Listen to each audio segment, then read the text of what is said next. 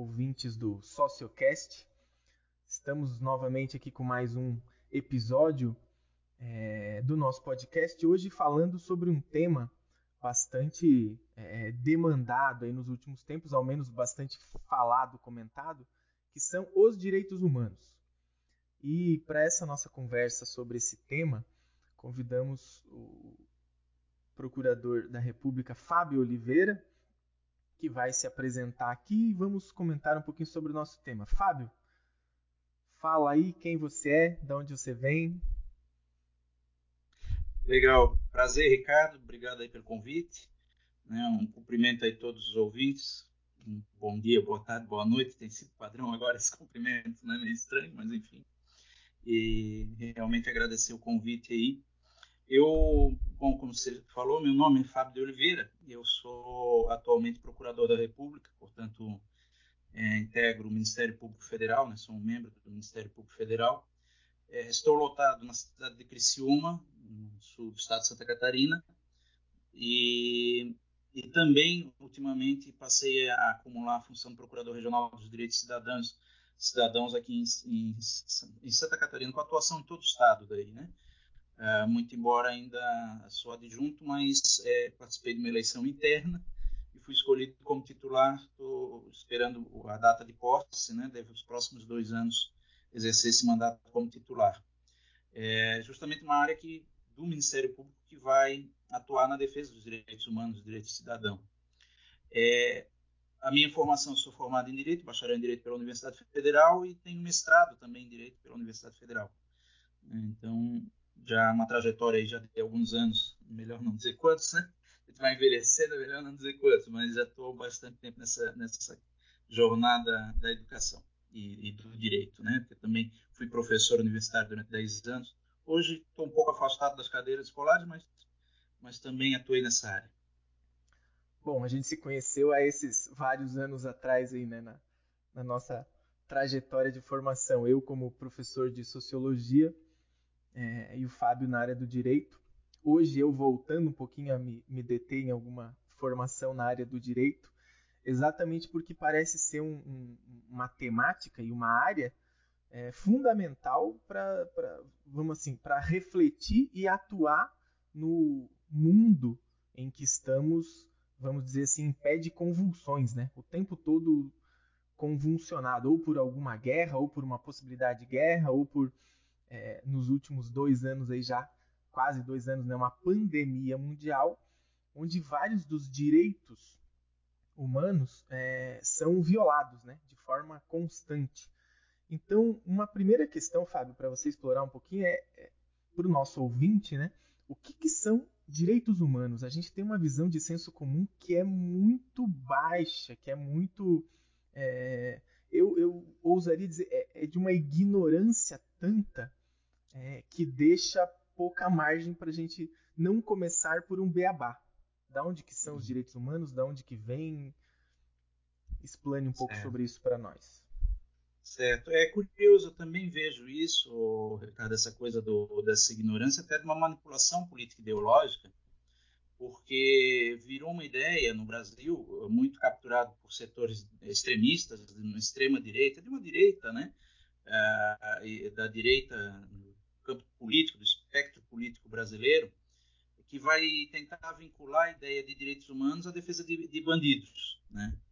Que de fato bandido, mesmo alguém que praticou um crime, também tem que ter preservado seu direito humano. Ele pede direito à liberdade, mas nós não podemos fazer, utilizá-los como quiser, não podemos torturá-lo, não podemos é, não é porque o, o, indivíduo cometeu um crime que ele tá, perdeu a liberdade sexual, pode ser utilizado como escravo sexual, como qualquer coisa, porque foi totalmente desumanizado, né? Um dos direitos, que é um direito básico do ser humano, talvez ele possa vir a perder, que é o direito de liberdade. Né? Isso, de fato, é, é, aceitável do ponto de vista do, do, sistema hoje. Mas ficou muito essa ideia de que os direitos humanos é, é proteção de bandido, né? Então, é, nesse embate ideológico e de, de, total descompromisso com o mínimo né? de, de, de rigor, de de racionalidade se levou a, esse extremo, né, essa ideia. E direitos humanos não. Direitos humanos ele tem uma tradição, ele é, é um pilar da civilização, sobretudo das civilizações ocidentais, né, dos, da, dos países do Ocidente, sobretudo dos países do Ocidente, não só, mas é uma construção já de, de séculos, né, de, vamos aí dizer algumas algumas décadas, alguns séculos. Claro que a gente pode até ver alguns algumas ideias dos direitos humanos, alguns germes dos direitos humanos já até em períodos anteriores, no Império Romano, no Império, na, na, na Grécia, já vinha debates como, por exemplo, o direito natural, o que é o direito natural, direitos inerentes, a própria religião, a Igreja Católica também vai trazer esses elementos, né, direitos inerentes ao ser humano pela sua simples condição de ser humano. Então ele tem direitos. Então já nós podemos perceber alguns germes aí, mas a ideia, a formulação de direitos humanos é, mais contemporânea, como nós temos hoje, foi um grande salto civilizatório que nós tivemos, eu avalio como uma grande, um grande avanço, é, que tivemos ah, no período de Revolução Francesa, de Revolução Iluminista. Né? Aquela, aquele processo revolucionário, a gente se lembra é, e sabemos que era um processo de superação de um regime onde não havia cidadãos, né? a ideia de cidadão não estava colocada, o, o sujeito era um súdito, um súdito do rei ou um vassalo, portanto quase que um objeto do senhor feudal, do, ou é, da, das comunidades né, dos impérios. E, de repente, vem a ideia de que não, que o cidadão, a pessoa, qualquer ser humano tem uma liberdade, tem um, um status que deve ser preservado, um mínimo que deve ser preservado. E aí começa a formulação, né? Declaração Universal dos Direitos do Homem, é, é, as várias declarações, a Declaração Francesa dos Direitos do Cidadão. Então, nós vamos ter as várias formações, formulações, inclusive é, formulações escritas depois da Constituição norte-americana, né, que também já vai aí para 200 anos de existência, que vão formular uma série de direitos e dizer, olha, o ser humano tem, ele é um cidadão, ele portanto ele pode reivindicar, inclusive em face do governante, inclusive em face do Estado, pode reivindicar limites limites e prestações também, né? atuações do Estado é, em seu favor. E dessa forma ele passa a não ser um, um objeto que pode ser manipulado, manietado, utilizado como bem entender. Né? Um dos primeiros direitos humanos que se tem é o direito à vida, né? obviamente, mas também direito à liberdade e, e, uma série de outros direitos. Nós que estudamos, né, na parte dos juristas e estudamos o direito, é, dividimos e percebemos os historiadores também fases de construção dos direitos humanos em nível internacional, sobretudo, né? e, e na, na, construção do direito internacional dos direitos humanos, a construção do, dos estados, né? da, da, reconhecimento por parte dos estados dos direitos humanos, e nós reconhecemos algumas fases. Uma primeira fase, que é justamente essa fase que surge na, nos primeiros anos após a Revolução Francesa, isso, portanto, vai se dar na França, depois é, também nos Estados Unidos, a Inglaterra, são os países que são os primeiros formuladores disso. Eram direitos chamados, a gente diz, de primeira geração, ou primeira dimensão. Ou seja, o que, que os direitos humanos propunha? Ele propunha apenas é, a proteção de direitos de índole civil. São direitos civis que, que a, a, as teorias até então existentes colocavam como o cidadão tendo. Qual, o que, é que nós temos aqui de reconhecido nesse momento? Um conjunto de direitos como direito de liberdade de ir e vir, liberdade de locomoção, que é muito importante, inclusive isso rompe com aquela tradição antiga dos estados é, feudais, dos estados é, também é, absolutistas, né? Porque antes o cidadão não, tinha, não era cidadão, na verdade, o súdito ou o vassalo não tinha liberdade de ir e vir. Né? Os escravos também não tinham liberdade de ir e vir. Inclusive, a prestação de trabalho dele, ele não, ele estava vinculado a prestar um trabalho onde, não onde ele escolhesse. Né? Ele era obrigado a ficar naquele local. Ah, com a, o surgimento da Revolução Francesa e tal, nós rompemos com isso. A ideia de uma liberdade. Você pode é, transitar, e na época, inclusive, não havia a ideia de passaporte, né, de, de é, restrições de fronteiras, então muitas pessoas vieram da Europa até muitos anos depois, século depois, e migravam, né? O fluxo migratório para os Estados Unidos, vão tentar a vida nos Estados Unidos, vão trabalhar nos Estados Unidos. Isso era impensável, muito embora ainda muito ruim, porque era uma realidade muito dura do ponto de vista econômico, mas isso era impensável num estado feudal. Né? Você não tinha essa possibilidade, ah, não, cansei de trabalhar aqui, quem sabe eu vou tentar a sorte em outro local. E isso é um direito humano. Isso é reconhecido como direito humano. A liberdade de ir e vir. A liberdade, essa primeira fase, os direitos de primeira geração, então vão ser direitos de índoles de liberdade, né? É, liberdade civis, são liberdade de expressão, liberdade de locomoção, liberdade de ir e vir, o direito à vida. Esses são os direitos, o, o conjunto de direitos que são consagrados nas primeiras declarações de direitos lá na Revolução Francesa, são direitos dessa índole.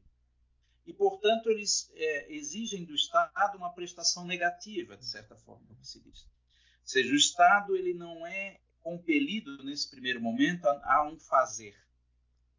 Muito pelo contrário, é uma abstenção, a, a não fazer, para garantir não fazer nada, e com isso ele garante que a pessoa possa se locomover livremente. Não fazer nada, e com isso ele garante que a pessoa possa exercer a sua liberdade de expressão, possa falar o que quiser, não sofra censura. Então, o Estado está impedido de agir. Então, o, o, nesse primeiro momento, a ideia de direitos humanos era essencialmente de uma prestação negativa. Veja que nós estamos falando num período ainda inicial de construção, inclusive também da sociedade capitalista.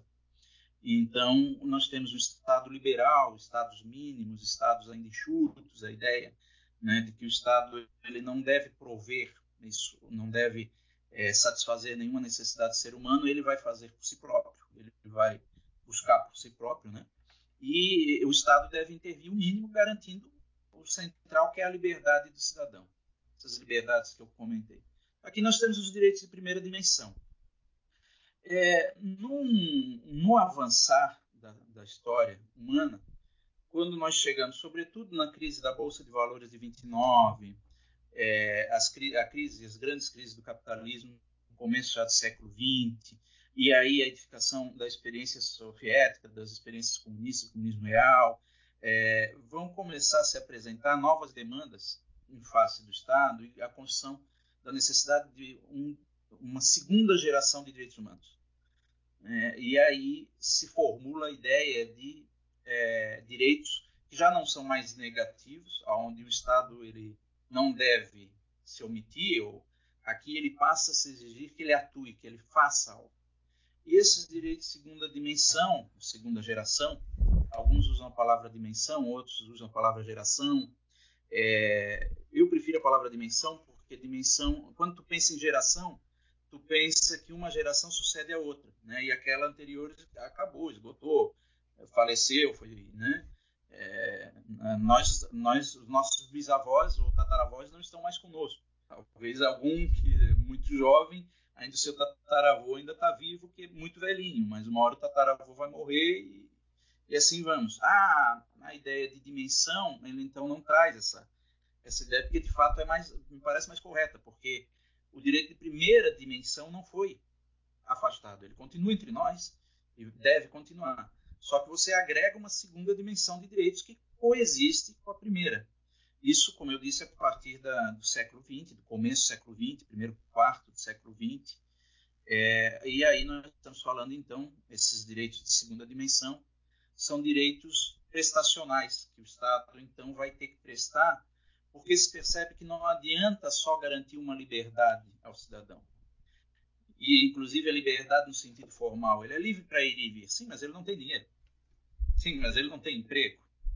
Sim, mas ele não tem é, é uma prestação mínima de um aporte calórico, alimentação, o mínimo para ele conseguir ir e vir. É, ele não tem água, ele, ele sofre com a sede. Então, esse direito, inclusive de liberdade, que se percebe é que as condições materiais e econômicas começam a afetar, inclusive, a liberdade. É, a liberdade não se concretiza, é aqueles direitos que foram proclamados na primeira geração, primeira dimensão, ela não se concretiza porque as condições materiais não possibilitam. Então você começa a se formular no âmbito internacional, justamente por essas expressões, a Revolução Soviética e, e tantas outras é, eventos históricos, começa a desenvolver a ideia de direitos prestacionais, onde o Estado vai ter que prestar serviço ao cidadão. Aí nós estamos falando do direito à, à educação, o direito à saúde, o direito a, a um, um, saneamento, né? E essa, essa dimensão de direitos, inclusive, ela vai evoluindo, ela não é estanque. Aliás, os direitos humanos não são estanque. Você pensa há 20 anos atrás, não teria por que a gente discutir o direito humano a acesso à internet, à comunicação de dados. Hoje já se torna até uma demanda dos direitos humanos. O cidadão precisa de internet quase tanto quanto precisa de, de, de, de água encanada ou de saneamento básico. Né? A vida se torna muito complicada, inclusive você fica excluído à margem da sociedade se você não tem internet. Então, você vê que as, as demandas também vão mudando. Mas os direitos de segunda dimensão são esses direitos prestacionais, aonde entra, portanto, a educação, a, a, a saúde, saneamento básico, transporte, moradia, os direitos para um mínimo existencial. Hoje se fala também muito nessa expressão, a necessidade de construção de um mínimo existencial para todos os seres humanos. Talvez a gente avance até um dia é, pensar uma renda mínima, né? que é um debate que hoje começa a se apresentar, já de alguns anos para cá, mas não, não, não avançou ainda. Mas, quem sabe, talvez algum dia a gente consiga reconhecer que a renda mínima é um direito universal de todo cidadão. Né? É, então, nós temos aí a segunda dimensão do direito. Mais recentemente, década de 80, começou a se pensar um direito de terceira dimensão, que hoje já está consolidado. Os direitos de terceira dimensão são direitos que são de índole difusa. É, eles não têm um titular específico, não é um direito que o João vai, vai reivindicar, que a Maria vai reivindicar, que o, qualquer pessoa vai reivindicar, mas sim a sociedade, a coletividade, a civilização humana como um todo. Nessa terceira dimensão, nós estamos pensando em direitos como a proteção ao meio ambiente, que é um direito que até quem ainda não existe tem, por assim dizer. Né? Ou seja, quem nem nasceu tem direito a um meio ambiente equilibrado. Nós temos que pensar no meio ambiente é, para proteger, inclusive, as, as, futuras gerações. Então, ver que não é um direito, como a gente diz, difuso, né? que não, não há um titular, ao contrário da educação, que é, você tem consegue materializar mais no plano individual, o direito ao meio ambiente ele é bastante difuso e, e, envolve toda a sociedade. Então nós já estamos discutindo um direito de terceira dimensão. Alguns autores já falam, inclusive, de direito de quarta dimensão. Aí são algumas categorizações que nós temos, né? É, e algumas divergências e discussões teóricas no campo do direito, né? É, são autores que vão dizer que os direitos de quarta dimensão ligados a ao processo, à, processualística, aos valores democráticos, a, a uma sociedade aberta, pluralista. E aí tem outros autores que dizem que a quarta dimensão não é isso, já vão dizer que é justamente os direitos de informática. Isso ainda é um campo em construção, né? E nós avançamos, eu acho que avançamos muito, né? Mas, como tudo na história da humanidade, há momentos de avanço, de retrocesso, de ganhos, de perdas, né? Isso também é uma constante. Mas vejo que melhor hoje do que no, no, no, no período duro da, né, da, do feudalismo, enfim. Então, é, vejo que foi um avanço.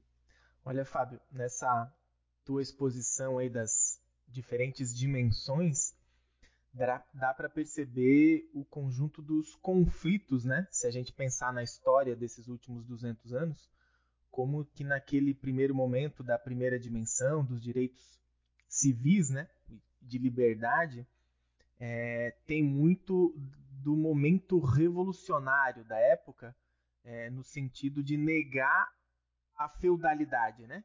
de negar aquele autoritarismo do Estado absoluto, o autoritarismo das classes é, dominantes à época, é, a aristocracia, e como que aquelas revoluções políticas é, expressas na Revolução Francesa, na própria Revolução Gloriosa na Inglaterra, na, na Declaração de Independência dos Estados Unidos, é, sintetiza na bandeira conhecida até hoje, no âmbito escolar, principalmente, né, da liberdade, igualdade, liberdade e fraternidade.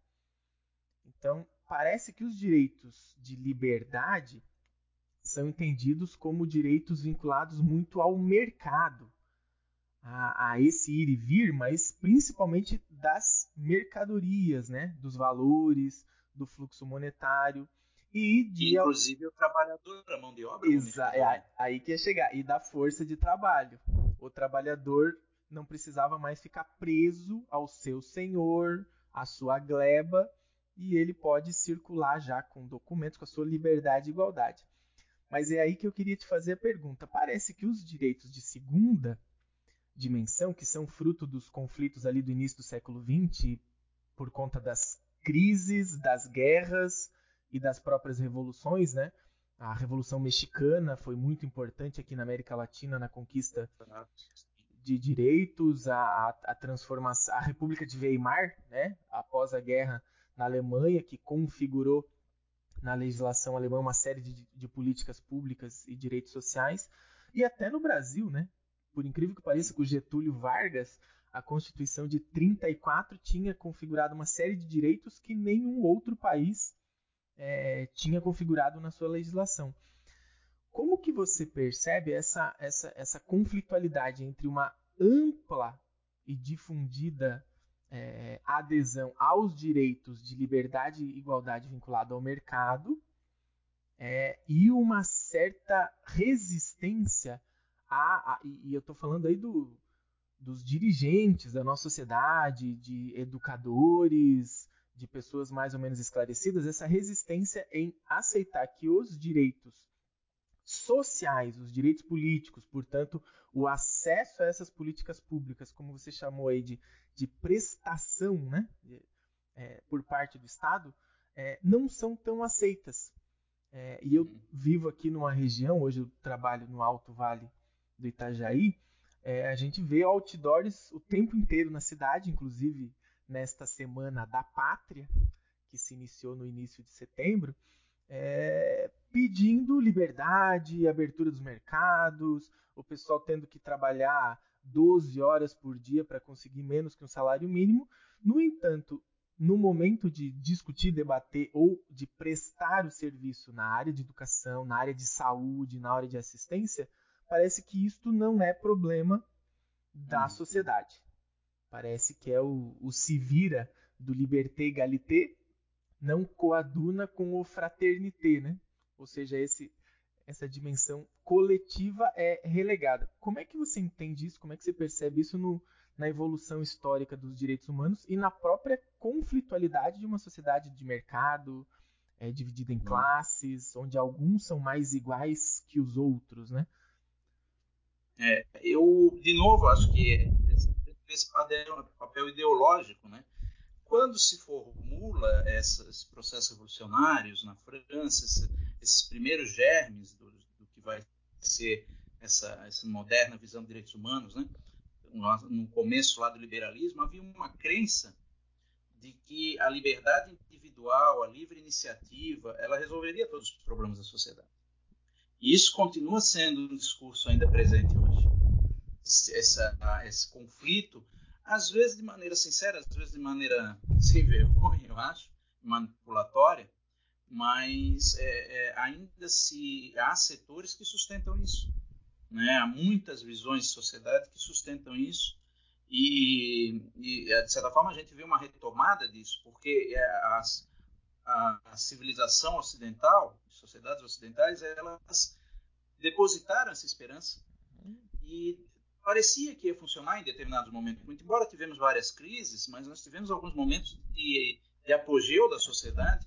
Então, se nós pensarmos o, o período é, da Arte Nouveau, né, no final do século XIX, quer dizer, momento que se imaginava que os grandes problemas humanos estavam sendo resolvidos, estava funcionando as, as epidemias já não ocorriam da forma como ocorria, inventou-se penicilina, a ciência estava uh, avançando, estava vencendo, inventou-se novas técnicas cirúrgicas, descobriu os antibióticos, né, o, como disse a penicilina, é, a máquina a vapor ampliando fortemente a condição de produção que os seres humanos tinham. Então você parecia que, que a sociedade ia, agora, agora é só, só avançar. Né? E de repente vem a crise do sistema e diz: não, não funciona. E aí começa justamente essa percepção. Essa liberdade, essa, essa garantia de liberdade, ela é importante, tudo, mas ela não resolve todos os problemas.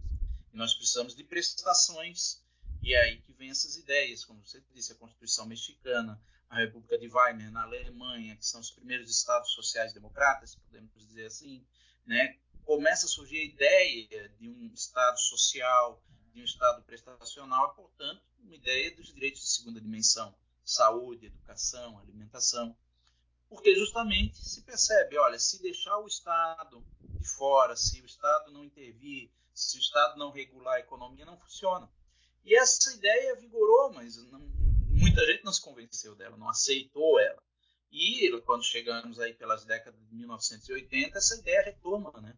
De um liberalismo, aí já estamos pensando com Margaret Thatcher, com Ronald Reagan e vários teóricos que vão defender justamente aquele retorno a um estado mínimo. Ou seja, esse tensionamento entre prestação e liberdade, ela existe ao longo de toda a história. E claro, se você é rico e você tem posses, dane-se, não, não, é melhor eu que eu, eu, que eu quero não pagar imposto, não financiar o Estado, e aí o Estado não vai conseguir dar saúde educação. Eu estou bem, eu sou rico, né? e dane-se. Então não precisa de Estado, não precisa de serviço público, não precisa de segunda dimensão de direito. Agora, para se ter uma percepção desse conflito, dessa, desse esgarçamento, há um episódio muito interessante que é a discussão dos pactos internacionais de direito. Porque essa construção dos direitos humanos ela também foi construída de maneira é, normatizada, ou de maneira normativa. Os direitos humanos eles são trazidos para dentro das constituições dos países. Os países é, portanto, há um processo que a gente chama tecnicamente no direito de positivação dos direitos, ou seja, os direitos ficam positivados. Positivar é, é em direito é você provo, aprovar uma lei. Você escreve e coloca como lei ou como constituição, enfim, mas há um texto, um texto normativo com artigos, normalmente artigos, incisos, parágrafos, que regula e diz quais são os direitos. Então, esse é um processo que vai se dar desde a Revolução Francesa. Nós temos já na Revolução Francesa, a Declaração dos Direitos do Homem e do Cidadão, né, que é um texto. Né, e, e depois é, isso vai vir para as constituições, a Constituição Americana, etc. Então, os direitos eles sempre tiveram essa característica. Isso no plano nacional. E no plano internacional, nós fizemos alguns tratados internacionais, onde todos os países se comprometem, os que vão aderindo. Então, houve ah, vários tratados e convenções de direitos alguns de âmbito regional, só para a América Latina, só para a Ásia, só para a África. Na América Latina, nós temos um da década de 1960, que é o, o Pacto dos Direitos Cidadãos, o Pacto de São José da Costa Rica, que foi é, aprovado pela Organização dos Estados Americanos, pelos os estados é, da, da, América, né? E, se não me falha a memória, os Estados Unidos não aderiu a esse pacto, por incrível que pareça. Ele não assina esse pacto. Mas é, os países, os demais países da América assinam, América, todas as Américas, né? Eles assinam, então tu tem uma declaração e essa declaração, depois, inclusive, ela tem mecanismos de é, se tornar lei interna. Que interessante, um, um, é um texto que não é feito no Brasil, que não é feito na Argentina, não é feito na, na Venezuela, no, é, no México, ela é feita no conjunto por todos os países, em conferências internacionais, e depois esses países podem internalizar esse tratado, essa norma, e fazer com que ela ganhe força de lei, ou mais, força de constituição, de norma constitucional dentro da, do seu território, como se fosse uma lei aprovada ali internamente. Então, esse é um processo que foi sendo construído no mundo. E é, depois, com a criação da ONU, já estamos pensando aí depois do pós-guerra, né, a, a ONU vai tentar estabelecer e organizar a construção de alguns tratados internacionais de direitos humanos. Dois são mais relevantes, que são o Pacto Internacional dos Direitos, eh, dos Direitos Civis e o Pacto Internacional dos Direitos Econômicos, Sociais e Culturais. dois pactos que a Organização das Nações Unidas aprova. Certo? Só que veja que interessante, por que, que a ONU aprovou esses dois pactos? Porque antes nós tínhamos a Declaração Universal dos Direitos do Homem, muito conhecida, a Declaração da ONU, que é quase que a carta de fundação da ONU. Só que a Declaração Universal dos Direitos do Homem, ela não tem natureza é, é, obrigatória para os estados que, as, que aderem a ela. Ela não tem uma consequência do plano do ponto de vista do direito internacional, não tem uma consequência de que a gente chama cogente, de criar obrigações. Ela é uma declaração de intenções, quase que assim. E por que, que ela foi feita desta forma? Foi feita para ter o maior número de adesão possível. Porque quando tu começa num, num cenário global a discutir o que, que é direito humano, e você começa a discutir o direito das mulheres, aí, eventualmente, alguns estados islâmicos, não, isso aqui a gente não concorda. Por causa de um item da declaração, eles não concordam, não assinam. Aí você vai, os soviéticos teriam, na época, né, os soviéticos pensam outra coisa, não, isso aqui a gente não concorda. Aí os americanos, não, isso aqui a gente, a questão da liberdade a gente quer mais, aqui é insuficiente. Então, cada um fica discutindo uma vírgula e o texto não, não chega a nenhum consenso nunca. Então, naquele momento, optou-se por fazer uma declaração sem caráter vinculativo, que possibilitava, então, uma adesão maior, porque eh, os Estados podiam aderir sem se comprometer com o todo, sem se comprometer com coisa alguma de maneira absoluta. Só que isso, claro, é, ficou um pouco frágil. Né? A declaração ela perde um pouco da relevância a não ser como documento histórico, mas como documento jurídico ela perde um pouco do peso. E aí então percebeu essa necessidade de fazer os pactos. Os pactos, sim, criados na ONU, na, na, na Organização das Nações Unidas, eles tinham uma, uma força vinculante, poderiam levar até a punições dos estados que descumprissem. É que a gente sabe que punição em direito internacional é muito.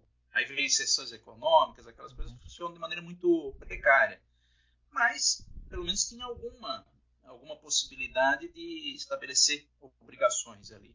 Né? E o interessante é o seguinte: por que foi feito dois pactos? Nós já estamos pensando, isso já foi na década de 60. Bem depois da Revolução Francesa, bem depois do surgimento dos direitos de segunda dimensão, os direitos de segunda dimensão começam a ser pensado, como você falou, Constituição Mexicana, Constituição da República de Weimar, 1914, 1917, ali já estava um germe dos direitos de segunda dimensão, e nós vamos ter um tratado, os tratados internacionais, a ONU vai se preocupar em 1960. E por que, que tem dois pactos? O Pacto dos Direitos Civis e Políticos e o Pacto dos Direitos Sociais, Econômicos e Culturais. Olha que interessante, justamente um pacto que trata de direitos de primeira dimensão, de certa forma, os direitos civis e políticos, liberdade de associação, liberdade de ir e vir, liberdade de expressão, etc. E o outro pacto é um pacto que vai tratar dos direitos econômicos, sociais, etc. Por que, que há dois? Ora, porque os americanos, e aqui nós estamos pensando no mundo multipolar, os americanos botavam peso dizendo que a prioridade era os direitos civis e políticos, queriam avançar só nos direitos civis e políticos, enquanto que os soviéticos queriam os direitos econômicos e sociais. Ou seja, foi uma disputa de duas visões, né, de duas percepções é, e aí a solução foi fazer dois pactos, hum. que foi a forma de costurar e viabilizar a aprovação de ambos. Porque se fizesse um documento único, teria muita dificuldade de aprovação e as disputas inviabilizariam. Então, alguns estados não aderiram ao pacto, outros não aderiram ao outro, e assim foi. É, então, nós vemos essas tensões, né, até hoje, nessas tensões. E eu vejo que essas tensões é muito decorrente dessas demandas, dessas disputas de classe, dessas disputas de interesse. Volto a insistir. É, penso que para quem tem dinheiro, talvez fosse interessante, e se pratica inclusive no Brasil hoje, voltar ao período da escravidão. Ainda existem escravos no Brasil hoje. Né? Escravidão moderna, não é aquele escravo em, em, é, na Casa Grande, na senzala, né? nas fazendas como eram naquela época, mas são pessoas que não recebem salário, que não têm seus documentos apreendidos, não conseguem sair da, do local de trabalho porque não tem nem a documentação, né, é, às vezes até ficam amarradas, as situações já se encontrou pessoas amarradas. Então, claro, para quem é rico, para quem né, quer explorar o trabalho alheio, isso é muito sedutor, é muito, muito interessante. Né? E, e não dá saúde, não dá educação, tá ótimo, porque eu, eu, tenho a minha situação resolvida, eu tenho dinheiro, eu consigo pagar, né? Ah, é, é, então esse, esse tensionamento ele, ele, permanece ainda hoje, né? é um tensionamento constante. Mas direitos humanos ele engloba isso tudo. É, são direitos que nós volto a insistir, não, não vamos pensar. Às vezes eu vejo um jornalista dizendo, é, direito humano é coisa de bandido, pois ele utiliza da sua liberdade de expressão, ele utiliza da sua, do seu direito humano, né, para dizer, para atacar o direito humano. É isso que é interessante. Né? Ele utiliza um direito é, fundamental, um direito humano, para atacar um, um direito que, que é próprio direito. Tem umas, essas contradições. Né? Ô, Fábio, é, eu lembrei também de um, de um parlamentar brasileiro que há pouco tempo pediu o retorno do ato institucional número 5, é, que revogou o habeas corpus, e ele, no dia seguinte da sua prisão, pediu um, é, uma dezena de habeas corpus por conta é. da aplicação da lei sobre ele. Então, é, o Brasil tem piadas prontas, né? Os humoristas têm reclamado disso porque. É, mas aí sejamos justos, não é só o Brasil. Isso, eu, perfeito. É, eu, eu, conheço um pouco da, da, da sociedade norte-americana, nunca viajei para lá, mas sei que mesmo lá também tem esse. Como eu disse, os Estados Unidos não aderiu ah, os pactos de direitos sociais e econômicos. Na verdade, os Estados Unidos, é, o, os Estados Unidos não conseguiu construir o SUS. Nós somos mais avançados do que ele em sistema de saúde. Então, isso, isso seria um, uma temática em específico, né?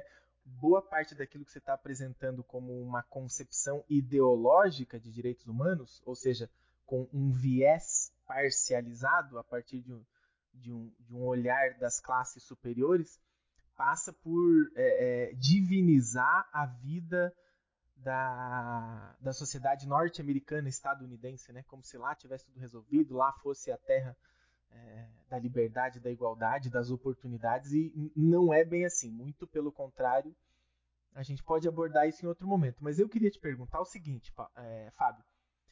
É, você falou do, do, do nascimento dos direitos humanos, da construção desses pactos, mas a, a Constituição do Brasil de 88 ela é posterior a isso tudo, portanto, ela incorpora uma série de eh, vinculações dessa, eh, desse sistema internacional, interamericano de direitos humanos.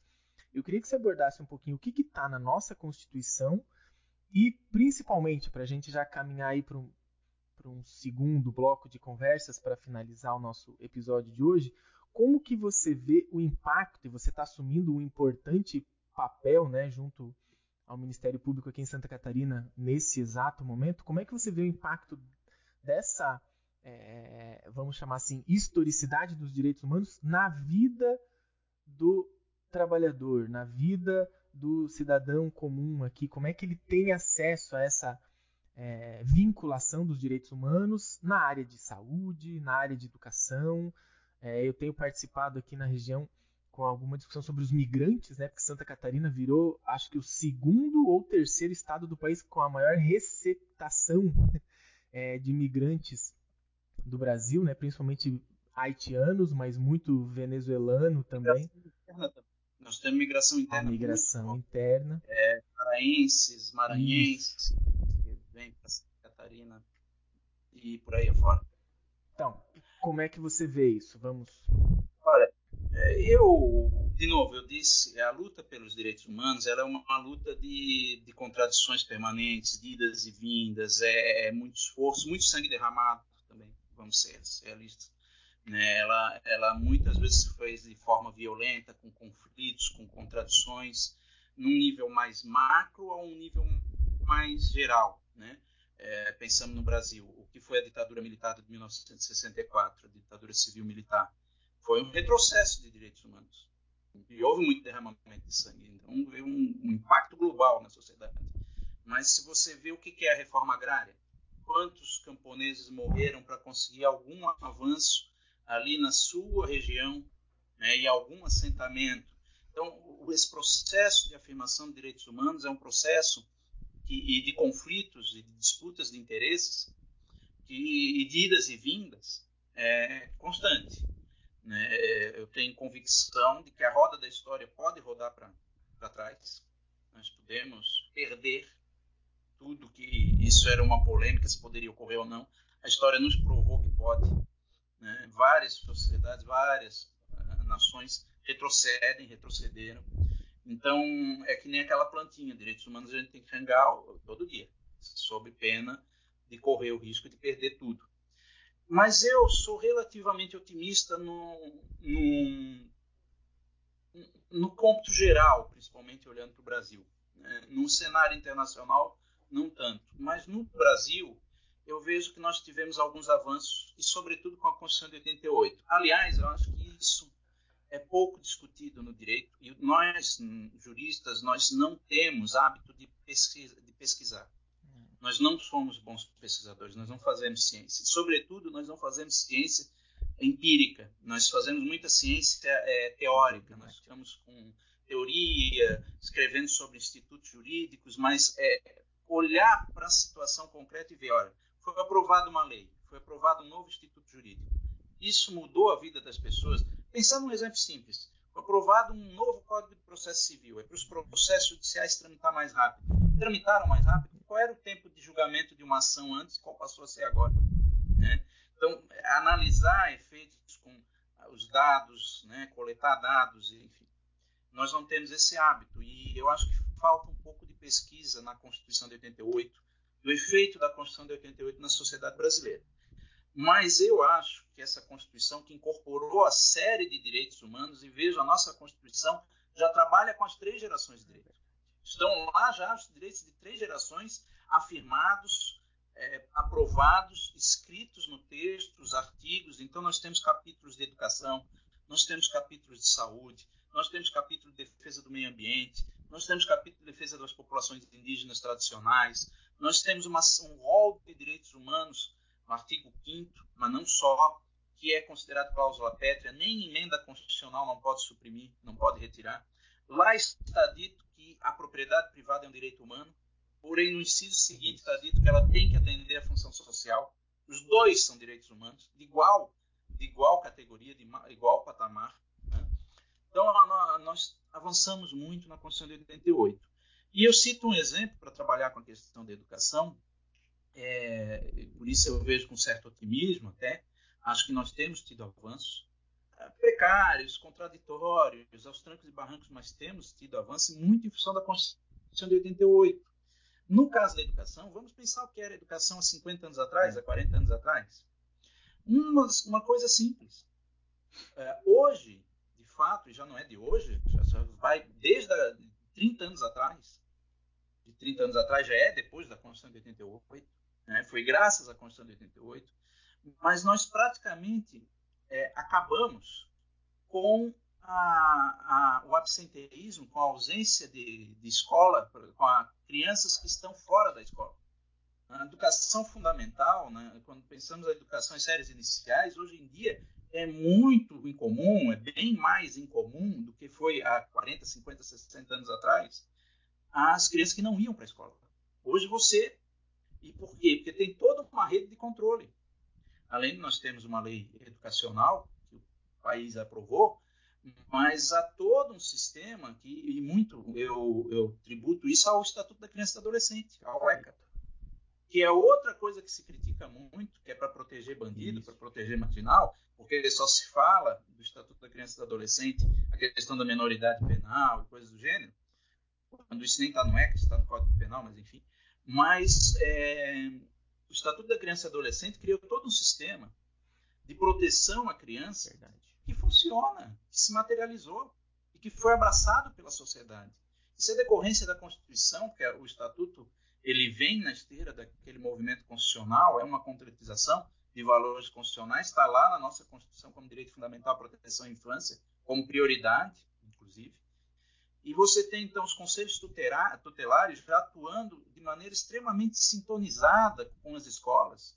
As direções das escolas já sabem o fluxo, como se reportar. Nós criamos Brasil afora, em todos os 5 mil municípios do país, as varas de infância e adolescente nos ministérios públicos e na, no judiciário estadual, que fiscalizam também essa situação. Então, hoje é muito improvável que uma criança fique fora da escola sem que haja nenhuma atuação ali naquela criança, mesmo que seja uma comunidade periférica, afastada, o conselho tutelar vai lá, o conselho tutelar aborda. Então, a, os instrumentos hoje criados a partir com a concretização desses direitos que estão na Constituição nos fizeram avançar nesse cenário. Claro, além disso, temos várias outras políticas que estão aí. A política uh, de alimentação escolar, né? a, o transporte escolar, o quanto avançou.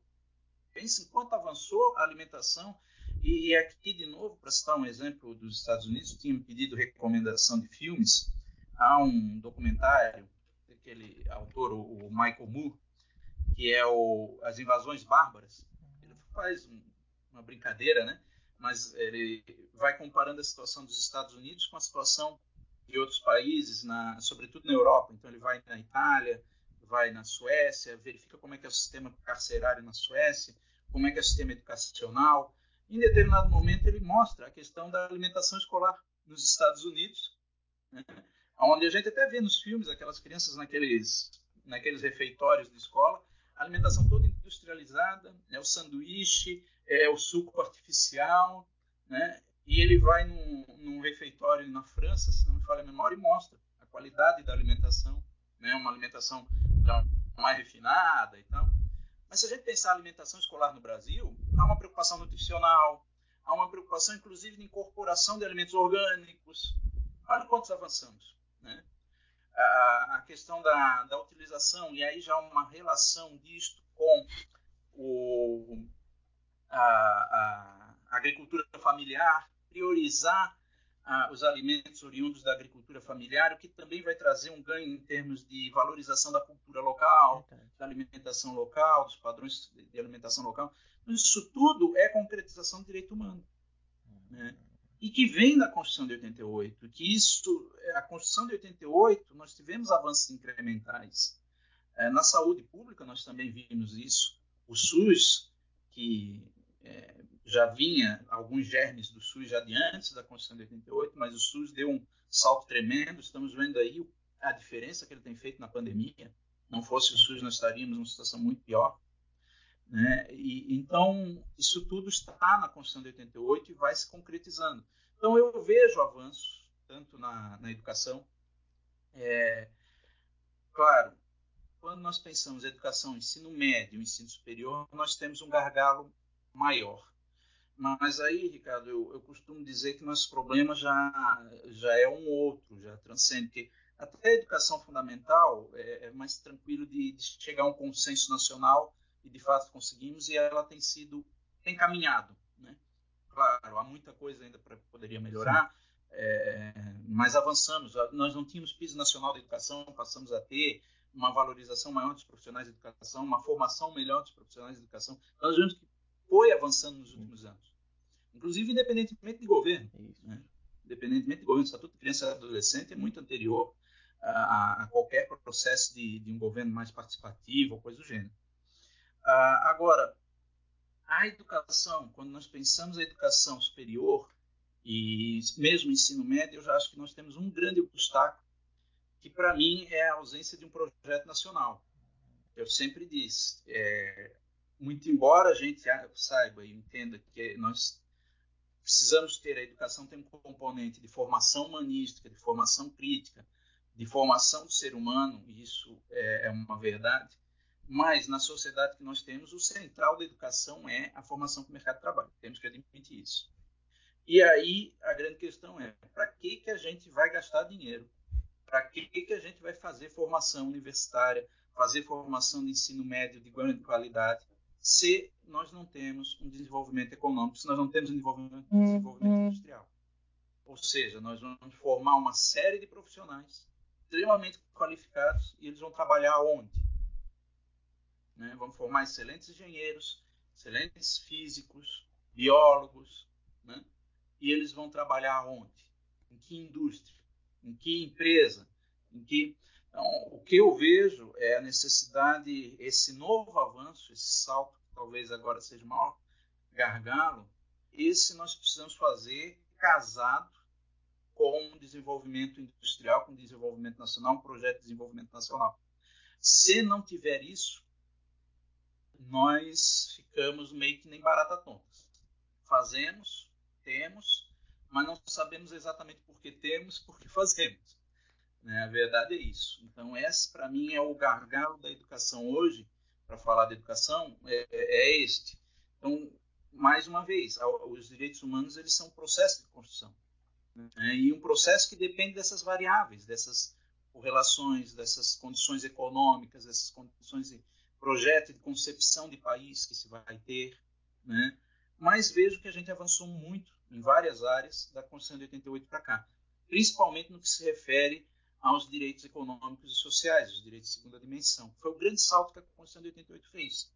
Muito embora a gente vinha de um processo ditatorial, né, e a gente sempre teve também no Brasil uma tendência autoritária, então mesmo os direitos de primeira dimensão no Brasil nunca vingaram muito também, né? sempre foram é, para um setor da sociedade sempre foi, sempre teve liberdade de expressão, liberdade de locomoção, né?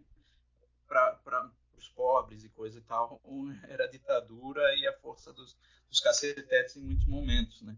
A Constituição de 88 ela trouxe avanços nessas várias áreas, mas ainda temos dificuldades, né? mesmo em direitos de primeira dimensão, vejo que o Brasil também tem dificuldades. As manipulações eleitorais, as manipulações das, das eleições, o, as fake news agora, isso tudo é, são problemas que afetam a concretização dos direitos de primeira dimensão. Né?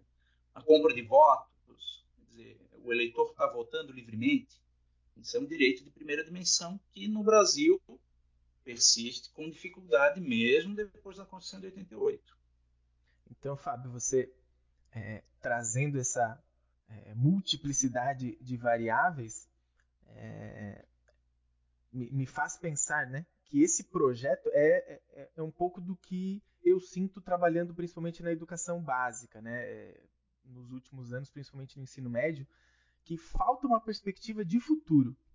Então, se cobra da juventude, se cobra é, das escolas que resolvam isso, que tudo depende da escola, educação é tudo. No entanto, como corpo social, como você bem disse ali, as nossas escolhas não foram nesse sentido, né?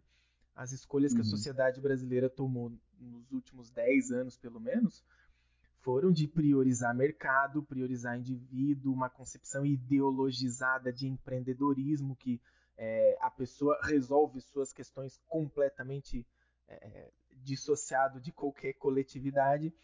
Então, quando você traz esse elemento do projeto, é um projeto futuro, é um projeto político, é um programa de desenvolvimento, mas de um desenvolvimento que não é apenas econômico, né, como se, se, se entende, mas o desenvolvimento global, o que parece ser um pouco da concepção é, ideal dos direitos humanos, né? Essa interligação com as várias dimensões, essa universalidade, essa historicidade, é, que nos coloca como desafio. Né? Acho que a gente está aí no final de 2021, indo para 2022 o Brasil vai passar novamente por um período é, de debate de projetos por conta das eleições, o que também é. Eu não sou otimista, não. Então, eu... eu acho que nós não conseguimos debater essas as eleições, não. Pois é, pois é.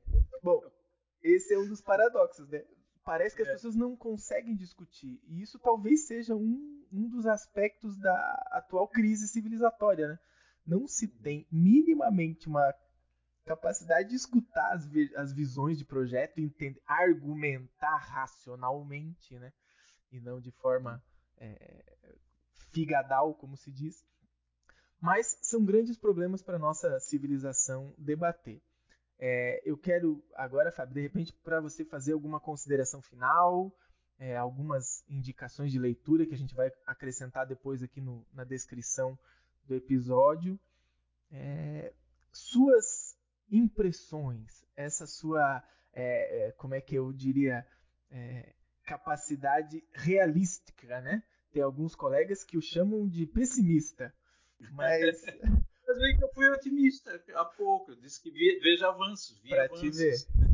É, eu, eu acho que, é, na verdade, essa é a essência dos direitos humanos, né? Esses conflitos, essas acumulações permanentes, e eu, eu, eu, vejo com muita dificuldade novos saltos, assim. Hoje eu estou convencido que nós, a nossa condição é conseguir avanços incrementais. É isso que nós, a nossa condição possibilita, né? É, a gente vai avançando aqui e, e, tem um aspecto interessante que é importante a gente perceber. Eu citei a questão do Estatuto da Criança e do Adolescente, citei a questão de que as crianças hoje, muito mais do que no passado, elas fazem o ciclo escolar fundamental, né, o básico, porque a ideia de toda criança na escola, isso, isso se concretizou, se materializou. Então, é, o que, que eu vejo? Nós temos que fazer o esforço permanente, de novo, regar a plantinha sempre. Mas, sobretudo quando a gente faz estruturação, quando a gente estrutura, cria estruturas é, institucionais e, e materializa, elas estão materializadas, o retrocesso é muito difícil, vejo. Pense, pense a seguinte situação, e mais um aspecto positivo, para citar um outro exemplo de, de avanços que nós tivemos. Nós tivemos, é, criado no Brasil, na década de 1970, o, um, o Programa Nacional de Imunização, antes ainda da Constituição de 88, que o resultado nós estamos vendo agora. Né? É, como o Brasil está tendo êxito, como a população adere à vacinação, como a população confia na vacina, confia nas políticas, né? Então isso é um processo que ele se sedimenta. Peguemos outros exemplos na área de saúde. Nos últimos anos foram construindo 40 mil, 40 mil unidades básicas de saúde no Brasil, construídas ou reformadas. Já tinha antes, elas foram reformadas, foram melhor aparelhadas e tal, e consequentemente contratados profissionais, médicos, enfermeiros, as equipes de saúde da família. Ou seja, hoje nós temos espalhados, Brasil afora, uma centena de milhares de profissionais de saúde atuando em unidades básicas. Como é que você faz para fechar isso, para retroceder? Cito até uma situação que eu acompanhei lá em Criciúma, e a minha esposa é da área da saúde, acompanhei bem. Criciúma tinha 50 unidades básicas de saúde, 50. O município que é do tamanho de Florianópolis, Florianópolis tem a mesma quantidade de unidades, mais ou menos. É, vários bairros, às vezes, com distância de um quilômetro entre uma unidade e outra, um, um quilômetro e meio. Para que ter duas? Do ponto de vista de gestão, era mais interessante fecha e, e coloca numa, num local só. Às vezes é mais econômico, a qualidade do serviço não cai. É uma questão de organização. Né? Só que a população não queria fechar posto. Não, não, interessa, eu, eu, não quero ter imposto no meu, meu bairro. A população se agarra naquilo porque também desconfia, tem medo do, da política, é. do gestor, do serviço, tem medo de perder, então ela se agarra naquilo.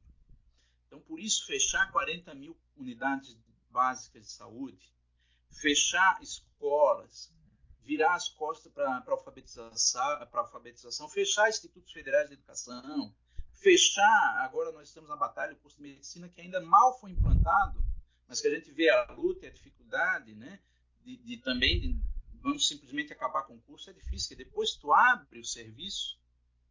Né? Então, esses são avanços, essa estruturação. Ou quando você faz um assentamento do MST, depois que você faz o assentamento, demarca, coloca as pessoas na gleba, para desfazer aquilo, você não desfaz. É muito difícil. Então, esses avanços são avanços estruturais de fundo, é, é, são as grandes conquistas que a gente pode ter. Né? Os outros programas, eventualmente, vem um governo revoga. Né? O Bolsa Família pode ser revogado, quer dizer, também é difícil, mas né? É, tu faz ali no canetaço, de repente. Né? Agora, quando já tem estruturas físicas, já tem servidores, já tem um envolvimento com a comunidade, é, essa é a visão que eu tenho. E nós temos avançado, acho que avançamos algumas coisas, mas eu acho que um avanço mais significativo exige de nós um projeto nacional. Eu estou convencido de que não existe país no mundo que tenha conseguido atingir um bom nível socioeconômico sem industrialização avançada. Não existe nenhum. Todos os países de grande nível mundial, Estados Unidos, França, Inglaterra, Japão, todos eles têm grande industrialização. E eu costumo dizer o seguinte: você viaja o mundo inteiro, aliás, não precisa, não precisa nem, nem saber é. aí. Mas eu dei olhado no vídeo aqui, nós estamos falando por vídeo, né? Eu sei que aí tu tá com vários produtos estrangeiros. Tem um, um computador que foi feito na, na Samsung, tu tens um, ou, ou um iPhone, tu tens o, né, um computador, um PC que foi feito é, pelo, tem um Windows rodando que é norte-americano, tem a Bosch, tem uma furadeira da Bosch aí na tua casa que é alemão, sei lá o quê, né, os cabos de, de energia são da Pirelli. Você não vê nenhuma marca brasileira, nenhuma indústria brasileira no exterior. Você viaja para o exterior, você não vê. E você vai ver a Havaianas e Velho Barreiro, talvez. A Embraer, que quase perdemos a empresa. Quase perdemos essa empresa. Mas é, o que eu vejo é isso: nós precisamos ter um salto de industrialização, não tem jeito. E uma indústria nacional e uma indústria que, inclusive, desenvolva padrão industrial. Diga: olha, nós vamos uh, criar o padrão.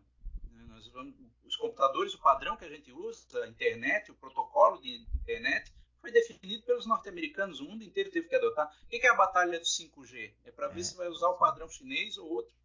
Então, esse é o grande salto que eu acho que a gente precisa ter, e isso nos coloca em condições de avançar em prestação dos direitos humanos também, né, em direitos sociais, sobretudo. Porque nós precisamos avançar a economia também, precisamos avançar nacionalmente, enquanto visão nacional, visão geopolítica, visão estratégica. E esse é o grande problema que nós temos. Se nós não discutirmos isso, os avanços em direitos humanos serão sempre também muito pontuais, muito e, e, chega um ponto que eles saturam. Então, como eu disse, a educação básica fundamental nós conseguimos, mesmo com o nível que a gente tem, nós conseguimos. Agora, a educação superior, até porque de fato nós vamos formar engenheiro para quê? Vai ter, vai precisar de alguns e nós temos mercado para alguns, mas se começar a formar um monte de engenheiro, de físico, de químico, de entende? Então, essa, esse para mim é o grande desafio que nós temos hoje. E aí é um debate que não está colocado no país, pouco esteve. Às vezes que se tentou colocar, foram sabotados, foram é, bombardeados.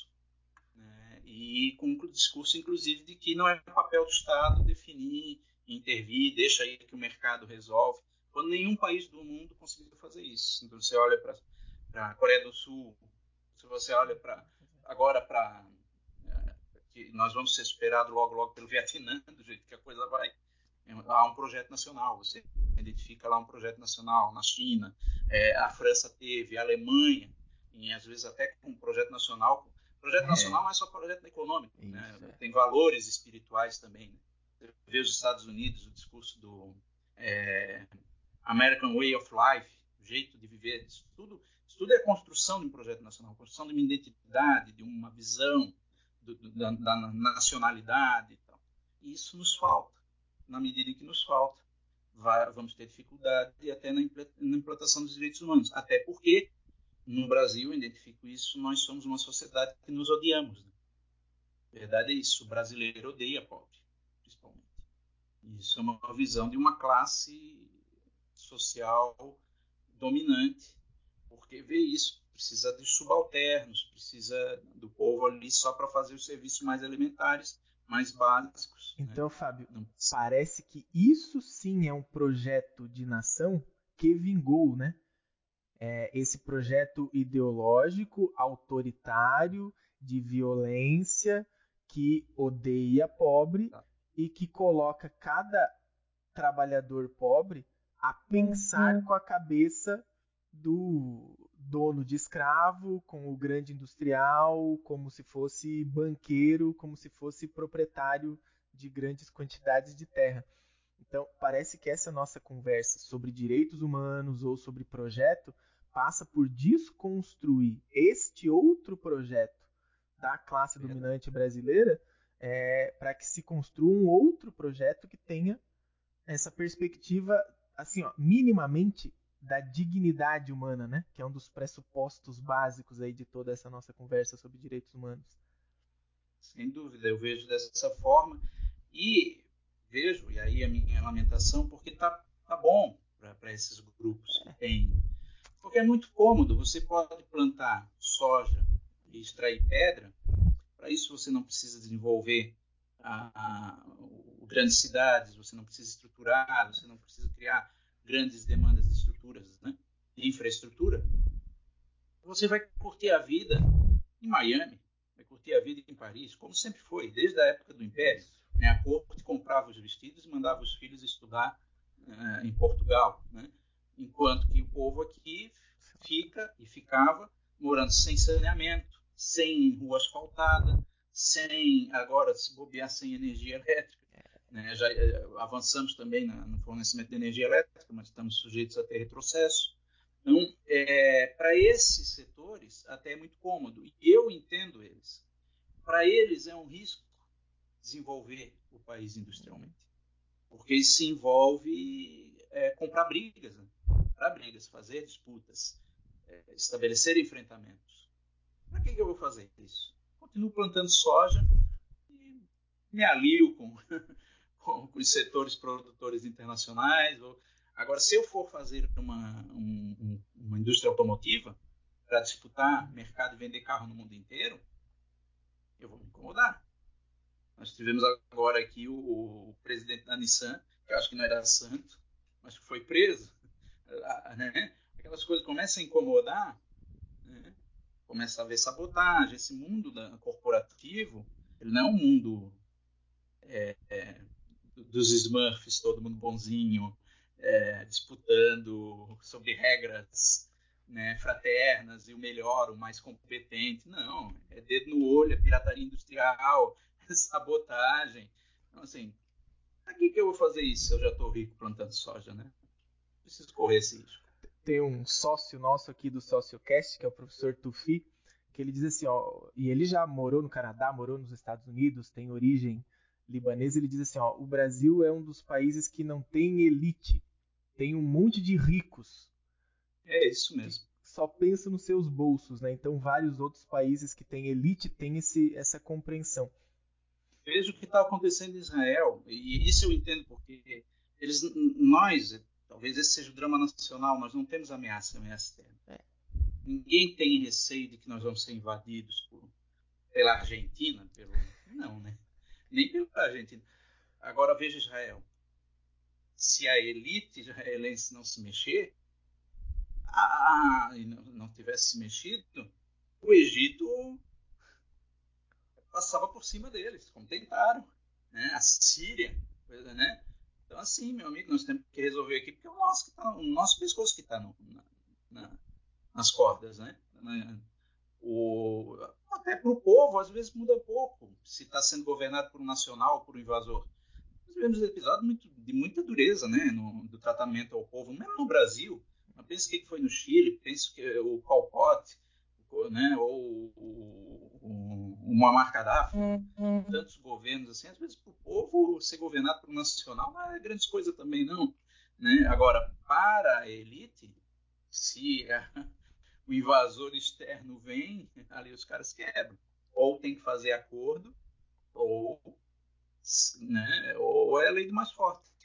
E é nesse, tem jeito, então e é nesses conflitos que a gente vai é, percebendo como que as diferentes é, classes, né, os diferentes agrupamentos se movimentam.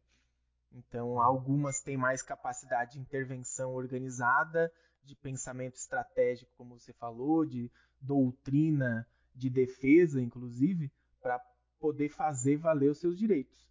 É, não só no Brasil, como você falou, mas no mundo inteiro, os trabalhadores têm uma certa dificuldade de organizar isso, por quê?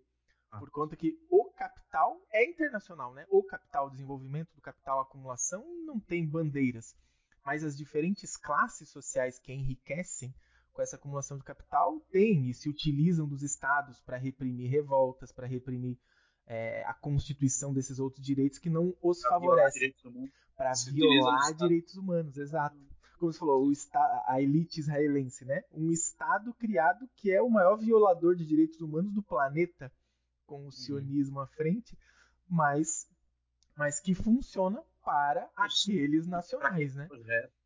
Vamos então... reconhecer que para aquele projeto é, é, é, é, assim, é surpreendente. É um êxito o que é Israel hoje em termos de defesa. Eu acho que é o Estado tem mais tecnologia nessa área e exporta para o mundo inteiro. E é internacionalista, exatamente, é. é internacionalista. Inclusive tem equipado e treinado parte das forças policiais no Brasil. Hum, é, inclusive. É, inclusive. Mas, mas isso é papo para outro pra episódio. Muitas Fábio, quero te agradecer muito é, pela contribuição, os aspectos históricos, aspectos teóricos e principalmente esse, esse aspecto prático né, do impacto dos direitos humanos e das contradições envolvidas é, nas diferentes dimensões dos direitos humanos. E quer deixar um abraço para o nosso pessoal? Se despedir? Isso, um grande abraço, estou à disposição, agradeço o convite, né? sempre um prazer falar contigo e contribuir com, com a formação, com a educação. Estamos à disposição aí, quando precisar, qualquer coisa, é só, só dar um grito. Bacana, Fábio. Te desejar uma boa sorte, né? Precisamos de mais de vocês é, nesses espaços-chave aí de constituição, de políticas, de defesa é, dessa perspectiva dos de baixo na área do direito nas instituições de Estado também. Um grande abraço. Valeu, um grande abraço. Valeu e até a próxima para todos então, os nossos ouvintes.